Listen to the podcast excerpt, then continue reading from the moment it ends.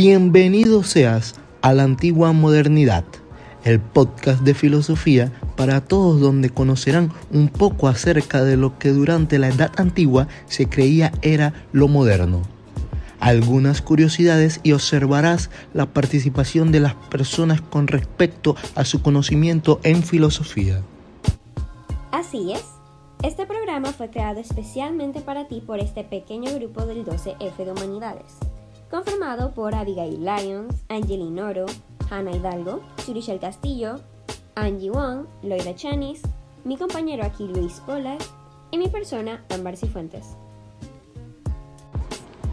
Este es uno de los últimos trabajos que haremos en nuestra etapa escolar. Así que le pusimos mucho empeño y dedicación para que te guste. Exacto. De hecho, no es solo un proyecto para nosotros, sino para ti oyente, para que aprendas un poco de lo que nosotros hemos aprendido a lo largo de nuestras clases de filosofía. Toda la vida nos han dicho que la honestidad es un valor y que ser honesto es una de las mayores virtudes posibles, que siempre hay que decir la verdad, pero en práctica rara vez es por lo que optamos. Exactamente. Un oyente preguntó si la honestidad es una cualidad humana innata o aprendida. A mí me parece que es una mezcla de ambas. Nuestro cerebro naturalmente tiende a lo verdadero para ahorrarse recordar una mentira. Pero a veces es mejor mentir un poco. Dependiendo de la intención, la mentira podría volverse un acto de cinismo, que es apoyar un argumento por más falso que sea hasta llegarlo a creer uno mismo. Todos hemos hecho eso en algún momento de nuestras vidas. Tal vez para ganar una discusión tonta o para convencer al profesor de que no te copiaste en el ejercicio. Pero los verdaderos cínicos se libran de reproches que su desagradable comportamiento merezca gracias a la ingenuidad de las personas a las que engañan. Para poder burlarlos, hay que tomar todo lo que escuchemos con una pizca de sal. Y ahí viene el escepticismo, que se trata de cuestionarse todo argumento, sin creer desde un inicio todo lo dicho por su emisor. La ignorancia es el enemigo del progreso, y para evadirla, esta filosofía es la mejor opción, pues nos impulsa a aprender cosas nuevas constantemente, incluso si estas premisas son contradictorias. Además es un sinónimo de crítica, aunque ambos se diferencian porque la crítica se refiere específicamente a analizar con tus propias ideas en lugar de solo aprender otras. Es fácil caer víctima del adoctrinamiento si no se tienen presentes las dos últimas filosofías, pues este es descrito como enseñar una ideología con la intención de convencer a las personas de la realidad sin discutir su veracidad. En contraste con el tema anterior, Muchos de los que aceptan firmemente sus ideologías ven afectada su manera de cuestionar los puntos que éstas implican y le creen ciegamente a los cínicos que lideran estos grupos. Véase el caso de Johnstown, donde una sola persona convenció a ciertas de creer en la muerte como la única entrada a otro nivel espiritual. Y solo los escépticos y críticos pudieron liberarse. En el sitio web dejamos una explicación más extensa sobre el caso si les interesa el tema. Y así concluimos con nuestro segmento de Comparando Filosofías. Durante la época de la antigua Grecia existió un conjunto de teorías que las personas tomaban como verdades para explicar sus dudas existenciales sobre lo que ocurría con el mundo y su creación. A esto actualmente lo conocemos como mitología griega. Un dato interesante es que posteriormente los romanos cambiaron un par de nombres, pero mantuvieron el significado. De esta forma crearon una nueva mitología en base a la anterior. Nuestro segundo segmento se trata de esta temática. Para saber un poco más de ello, pueden ingresar a la Mitopedia desde nuestro sitio web. Les damos la bienvenida a Angelina Oro y Ana Gabriela Ledesma presentándonos una pequeña fracción de la Mitopedia, iniciando con una duda que muchos se han planteado. ¿Por qué nos interesa tanto la mitología de la antigua Grecia? Esta pregunta es la que nos brinda el título de nuestro podcast, La antigua modernidad. ¿Por qué? Se preguntarán porque los conocimientos de la época antigua han trascendido hasta la actualidad, aparte de que el pensamiento había sido creado. Sin embargo, para aquella época, ser un pensador libre era algo moderno, algo novedoso. Era la actualidad del saber. Y la mitología te brindaba las respuestas más acertadas, por así decirlo, a esas dudas que todos tenían en su momento. De hecho, es curioso que gracias a la mitología existieran los avances científicos que confirmaron que esta solo era una explicación base para las generalidades del mundo. Algunos ejemplos de estos mitos que explicaban ciertos conceptos y sus respectivos contrastes con la realidad son los siguientes. Los viajes de Perséfone al inframundo. Érase una vez, cuando estaba jugando en un campo florido con sus compañeras ninfas, Perséfone, hija del dios Zeus, rey de los dioses, y Deméter, diosa de la agricultura, fue apresada por Hades y llevada al inframundo como su esposa. Su madre se desesperó por su desaparición y la buscó por todo el mundo, acompañada de la diosa Hécate, portando antorchas. Cuando se enteró de que Zeus había conspirado en el secuestro de su hija, la diosa se puso furiosa y se negó a que la tierra fructificara hasta que regresara Perséfone. El dios consintió, pero debido a que la joven diosa había probado comida del Hades, un puñado de semillas de granada, se vio obligada a pasar parte del año en el inframundo con su esposo. Su regreso anual a la tierra en la primavera estuvo enmarcado por la floración de los prados y el repentino crecimiento del nuevo grano, mientras que su vuelta al inframundo en el invierno, a la inversa, constituyó la muerte de las plantas y la detención del crecimiento. Esta es la explicación que los griegos le dieron a las estaciones del año.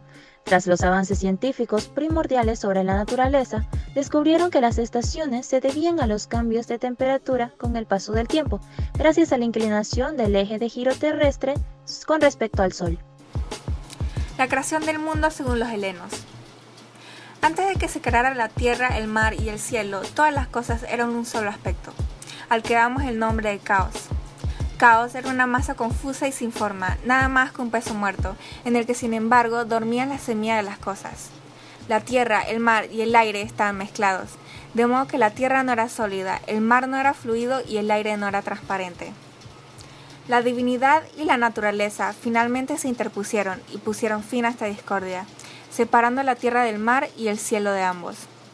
La parte ardiente, siendo la más ligera, brotó y formó los cielos, el aire fue el siguiente en peso y lugar.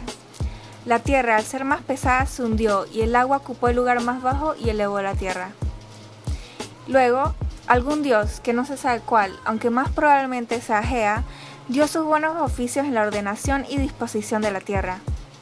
Designó ríos y bahías como lugares, levantó montañas, excavó valles, distribuyó bosques, fuentes, campos fértiles y llanuras pedregosas. El aire se despejó, las tierras comenzaron a aparecer. Los peces se apoderaron del mar, las aves del aire y las bestias cuadrúpedas de la tierra. Podemos comparar este mito con la teoría del Big Bang, que actualmente es la más aceptada tanto por las autoridades eclesiásticas del cristianismo, catolicismo, islamismo y más religiones abrahámicas o que tienen que ver con la fuerza de la energía. Esta explica que hace 13.800 millones de años, una gran explosión lanzó en todas las direcciones toda la materia que hay y puso a andar el tiempo en un universo que continúa expandiéndose con el tiempo que pasa. La creación del hombre. El origen del hombre en la mitología griega es un tema debatible. Algunas fuentes mencionan que fue creado junto con los demás animales de la Tierra, y otros que fue creado y diseñado por el titán Prometeo, con el fin de tener un animal más noble que pudiera incorporarse y mirar a los cielos. También es incierto si el hombre fue hecho de materiales divinos y si en la tierra, tan recientemente separada del cielo, aún acechaban algunas semillas celestiales. Se dice que Prometeo le dio una estatura erguida, de modo que, mientras todos los demás animales vuelven sus rostros hacia abajo y miran a la tierra, el hombre elevaría el suyo hacia los cielos y miraría a las estrellas. Prometeo y Epimeteo fueron ordenados equipar y distribuir a los animales de la tierra individualmente las cualidades adecuadas. Epimeteo le dijo a Prometeo, déjame distribuir y tú los inspeccionas. Así fue como se hizo la repartición de garras, pieles y otros atributos. Epimeteo, quien no era muy sabio, olvidó que había distribuido entre los animales brutos todas las cualidades que tenía para dar. Cuando llegó al hombre, que todavía estaba desprovisto, quedó terriblemente perplejo. Ahora, mientras estaba en medio de este dilema, Prometeo fue a inspeccionar la labor de su compañero y se encontró con que todos los animales estaban muy bien amueblados. No obstante, el prototipo de hombre estaba desnudo y descalzo, sin una cama ni brazos para defenderse.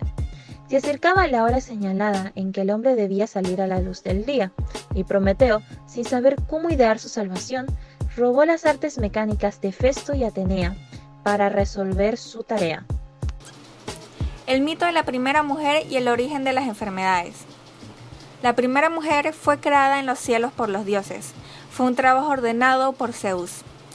Afrodita le dio su belleza, Hermes su persuasión, Apolo su música y los otros dioses contribuyeron también. Zeus se lo dio de regalo a Epimeteo, quien tenía una caja con varios atributos dentro que no tuvo ocasión para brindarle a los animales. Pandora eventualmente tuvo mucha curiosidad por los contenidos de la caja y la abrió. De ahí escapó las plagas que afectan al humano, la gota, el reumatismo y cólicos para el cuerpo, y envidia, enojo y venganza para su mente. Estos atormentarían por siempre a la humanidad. Sin embargo, antes de que todo pueda salir de la caja, Pandora lo cerró y lo único que quedó dentro fue la esperanza, para aliviar el sufrimiento de la humanidad las Moiras y el destino del hombre. Las Moiras fueron las tres diosas del destino, que personificaban el futuro ineludible del hombre. Asignaban a cada persona su destino o participación en el esquema de las cosas. Al nacer el hombre, las Moiras planeaban su vida futura, seguían sus pasos y los dirigían a las consecuencias de sus actos. De acuerdo con el cónsul de los dioses, no les asignaban un destino inflexible, mas si Zeus lo deseaba, tenía el poder de salvar a aquellos que estuvieran al final de sus vidas. Las Moiras no se entrometían en los destinos de los humanos, sin embargo, sí se manifestaban en causas intermediarias y determinaban el desenlace de varios mortales, no de forma absoluta, pero sí condicionalmente. Así que el humano, en su propia libertad, podía tener cierta influencia sobre las Moiras.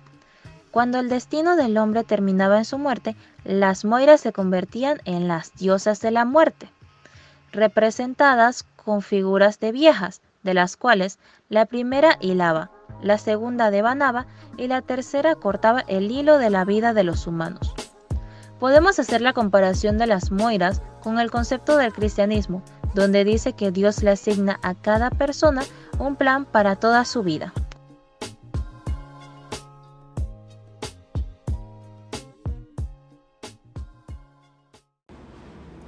Bienvenidos una vez más a una nueva sección del podcast.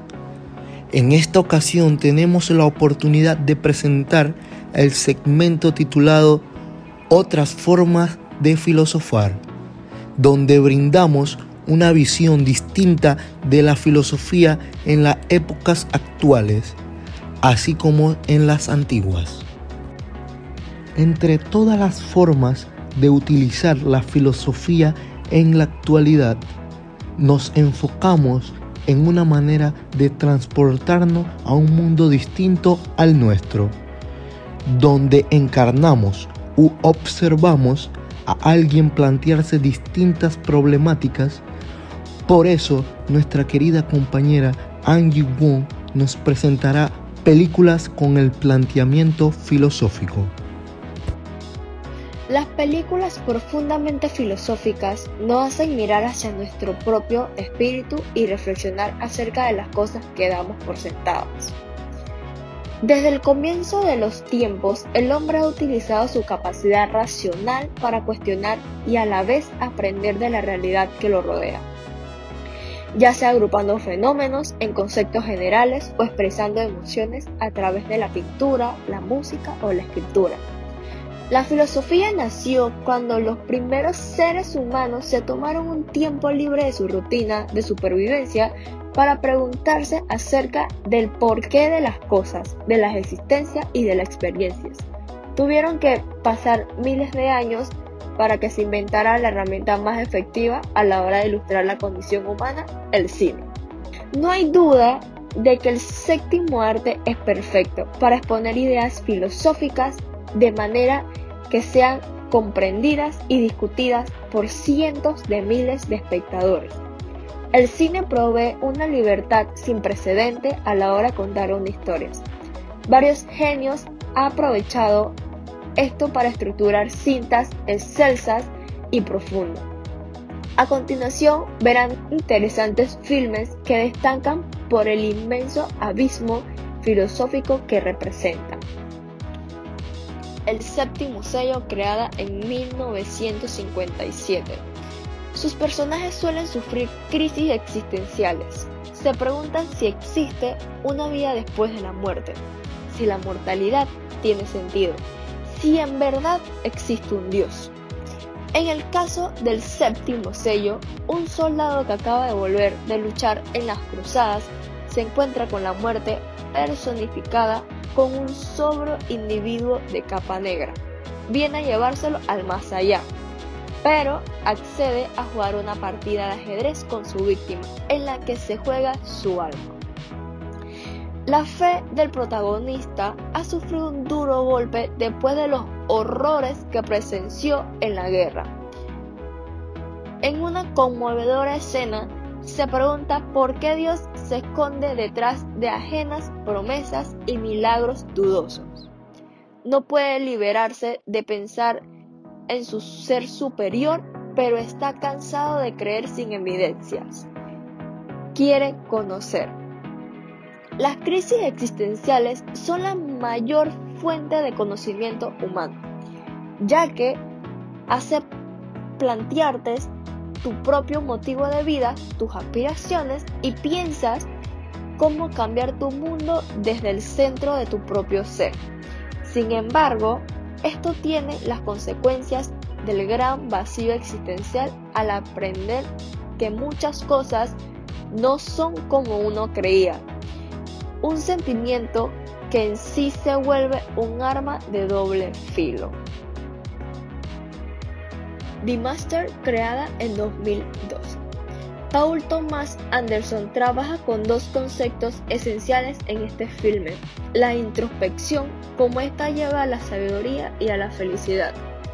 Y el poder, como nadie en realidad está exento a ser dominado por algo o alguien.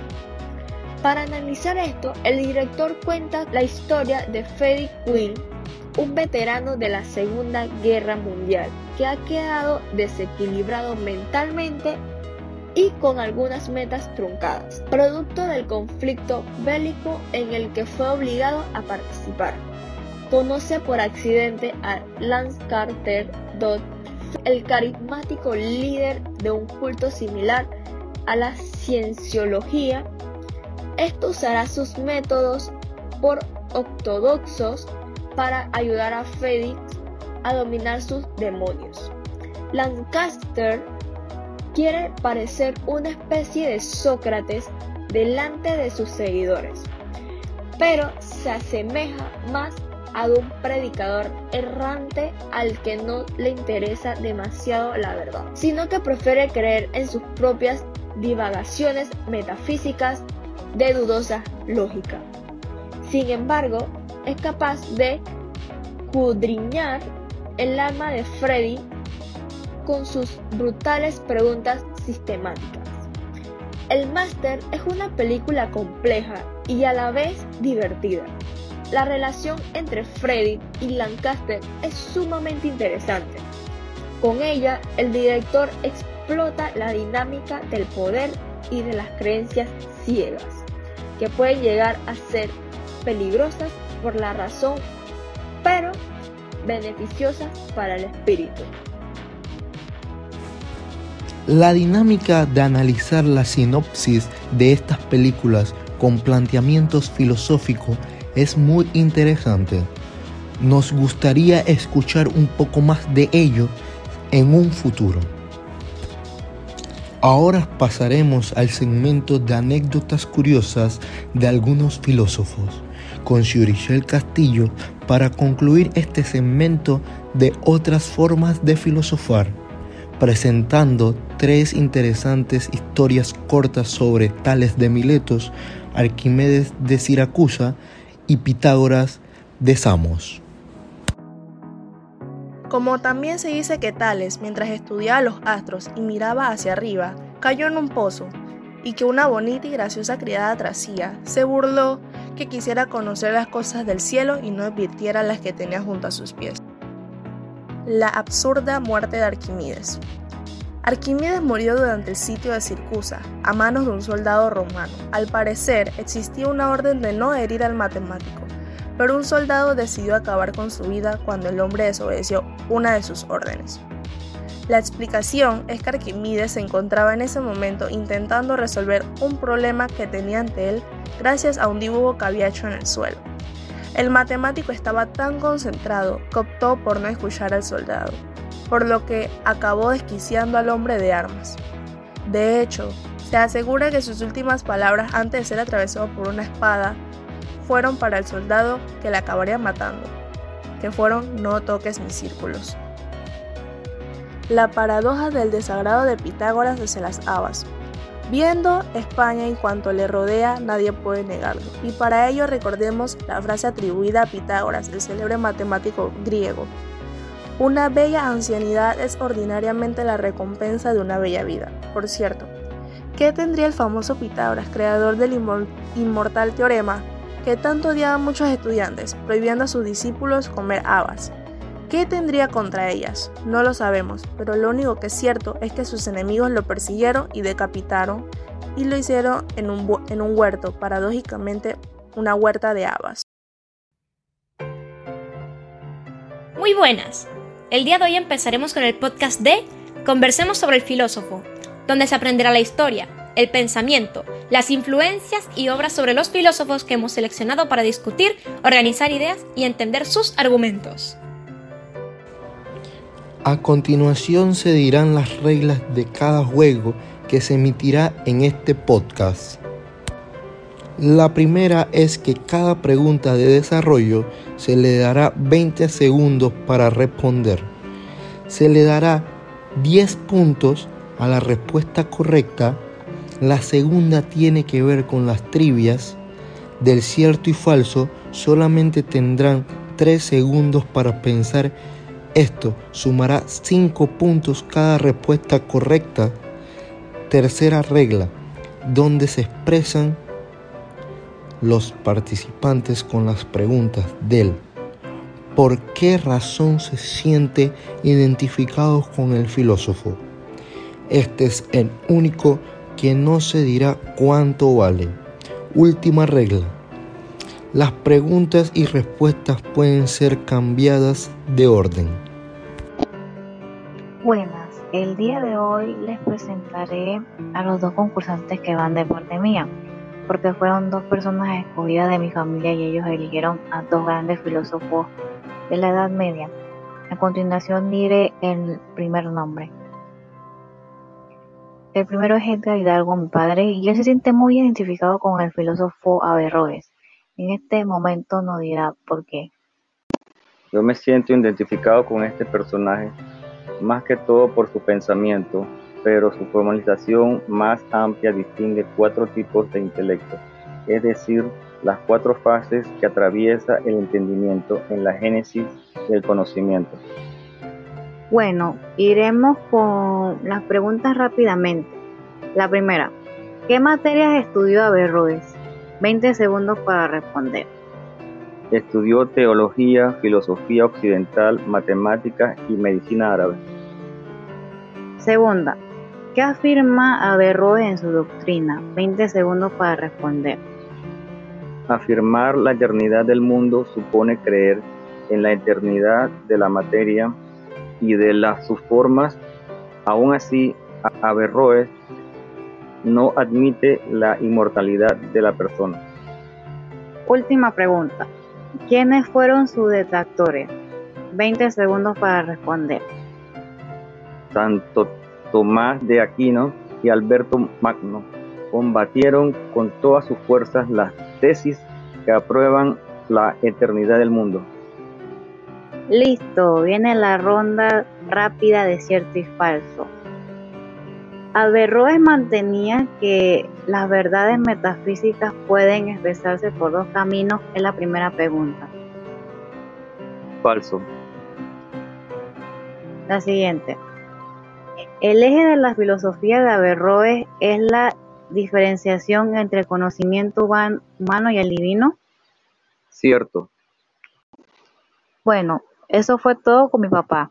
Ahora pasaremos con mi tía cambiando un poco el orden del juego.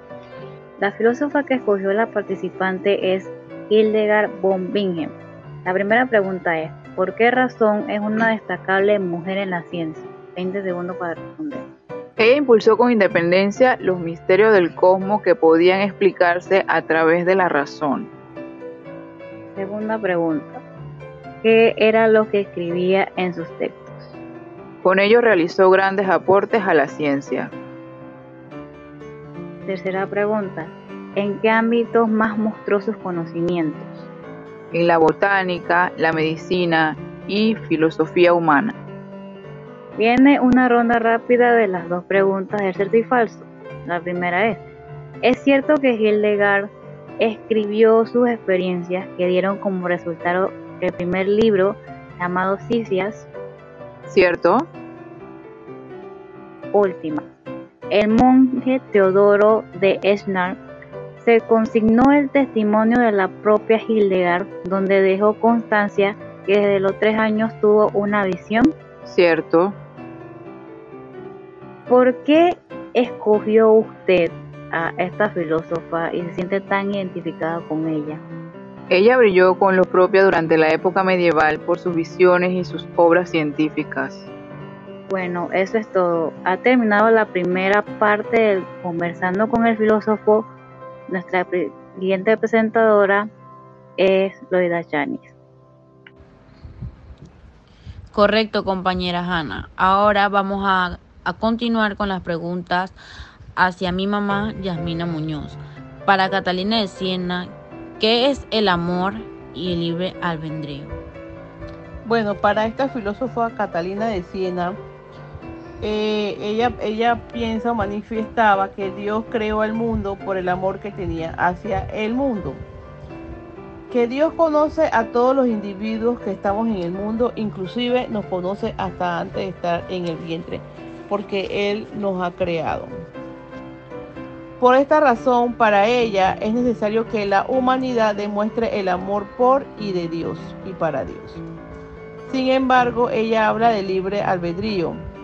¿Qué quiere decir esto? Que las personas son eh, pueden tomar sus propias decisiones sin estar presionados por nada. Puedes tener creer, creencia o no, es decir, creer en Dios o no creer en Dios. Pero lo que sí es cierto es que ella se basaba en el amor que Dios tenía sobre la humanidad, que era un amor puro. Que aún, aún siendo pecadores, Dios nos sigue, nos sigue amando a todos los hombres de la tierra. Eh, bueno, en resumida cuenta, eso es prácticamente lo que manifestaba esta filósofa. ¿Qué filosofía fundó Catalina? Bueno, esta filósofa expone una filosofía fundada en Aristóteles y Santo Tomás de Aquino. Esto es en la escolástica. Al respecto, ella escribe el, describe el autor Javier Rufino desde su perspectiva, la potencia humana que prima es la inteligencia. La voluntad ha de seguir libremente lo que la inteligencia le indica. Eh, este amor propio sensitivo es precisamente la causa del descarrío de los hombres, lo que en el lenguaje escolástico se llama lujuria. Y Catalina lo llamaba inmundicia. ¿Cuáles fueron sus tres obras y de una breve explicación de cada una? Bueno, eh, entre las obras de, Catalina estaba el principal, uno principal que se le llamaba El diálogo de la divina providencia eh, que se dice que eso ella lo escribió, comenzó a escribirlo en el año 1377 y lo terminó en el año 1378 y es un diálogo entre un alma que se eleva a Dios y a Dios mismo. Otra de las obras son las cartas de Santa Catalina que son consideradas hoy en día como una de las grandes obras literarias toscana primitiva y estas fueron dictadas en su mayoría por ella misma y, en estas cartas, en sus cartas al Papa, ella a menudo se, dirigía a él con afecto, simplemente como babo, en lugar de la forma, en la forma formal de dirigirse a su santidad.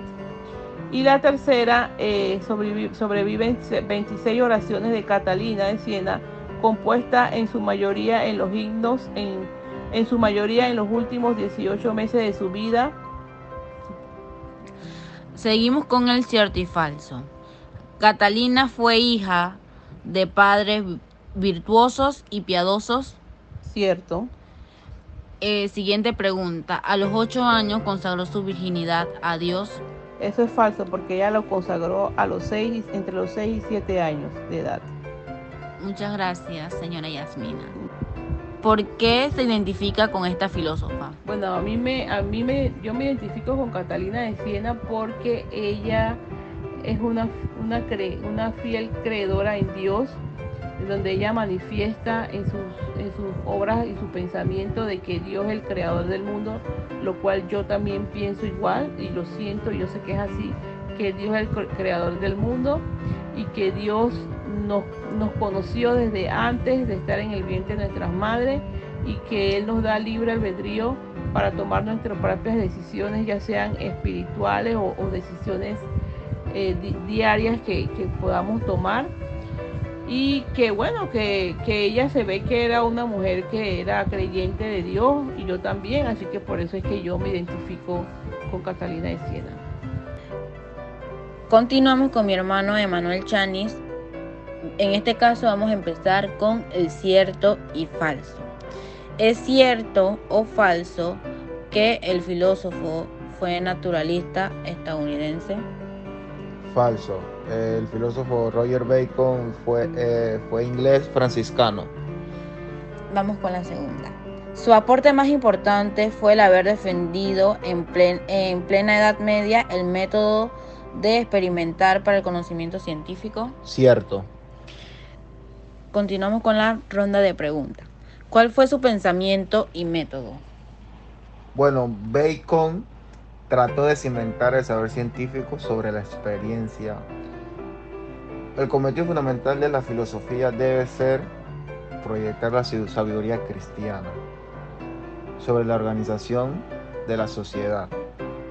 También los demás escolásticos tenían este propósito, pero según Bacon, yerran en el enfoque.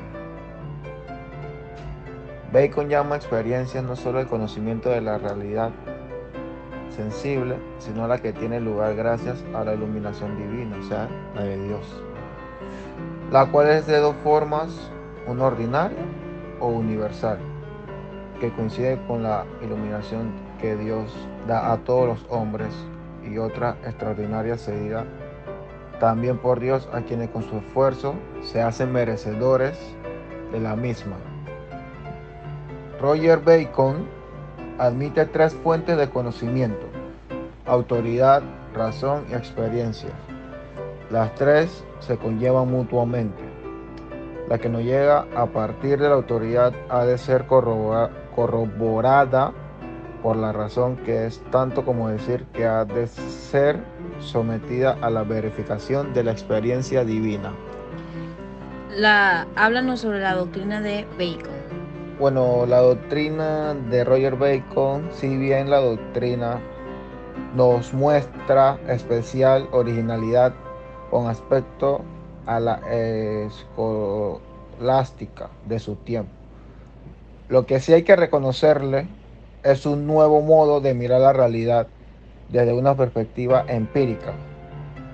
Para él experimentar e intentar conocer las fuerzas misteriosas que unen al mundo, conocer el trabazón mágico, mágica a que está sometida la realidad que vivimos hoy en día su mérito radica en el estímulo que supondrá para, las inquietudes descubridoras de los hombres del Renacimiento.